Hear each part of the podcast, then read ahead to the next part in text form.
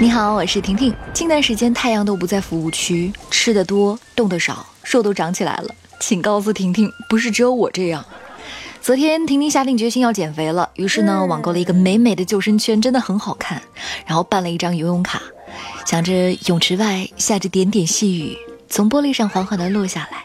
然后呢，在室内游着泳，是不是很惬意？关于游泳，今天一条消息吓到我了：游泳纳入中考体育科目必考项目。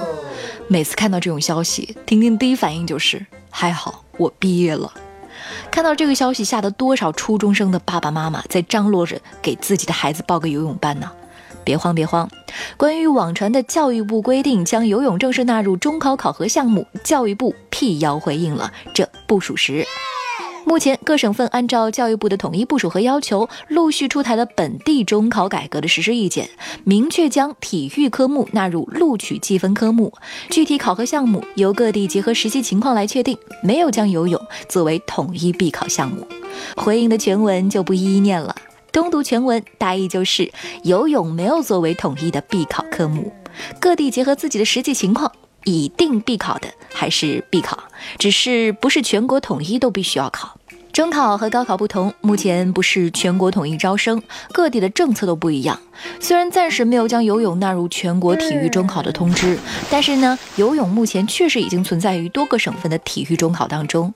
二零一二年，上海体育中考纳入游泳项目；二零一七年，广州体育中考增加游泳项目，考生可以在游泳和长跑两个必选科目中二选一。二零一八年，南通成为苏州之后江苏省第二个将游泳纳纳入体育中考的城市。近年来，将游泳纳入体育中考的城市越来越多，上海、杭州、温州、福州、广州、深圳、江门、南宁、苏州、南通等等。不少网友认为，游泳作为一项求生技能，每个孩子都应该掌握。游泳进入中考是一种进步的表现。不过，婷婷在想，人人都要学游泳，万一有人怕水怎么办呢？关键是老师们啊，千万不要再占用体育课了。体育老师也好好教，硬气一点，不给让课。不过，如果游泳成为必考科目了，大家都争先恐后去学游泳，那世界难题，那世界难题，老婆和老妈掉进水里该救谁，就不用担心了。其实呀，已经有不少高校将游泳列为必修内容。二零一一年开始，厦门大学已将游泳作为本科生必修课，占一个学分。男生连续游一百米或女生连续游五十米为考试通过，才能获学分。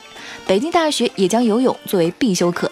而在清华，不会游泳，即使考上了，也拿不到毕业证，也可能拿不到毕业证。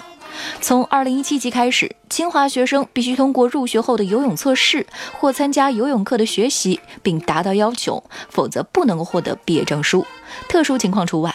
之前有统计数据，大二的学生经过一个学期的学习，百分之九十能学会游泳。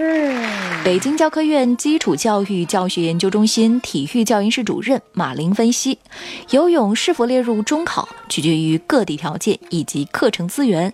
游泳作为生活实用类及强身健体类项目，可以作为体育课或者是考试可供选择的项目，但是不必强求。所以，你支持把游泳纳入必考项目吗？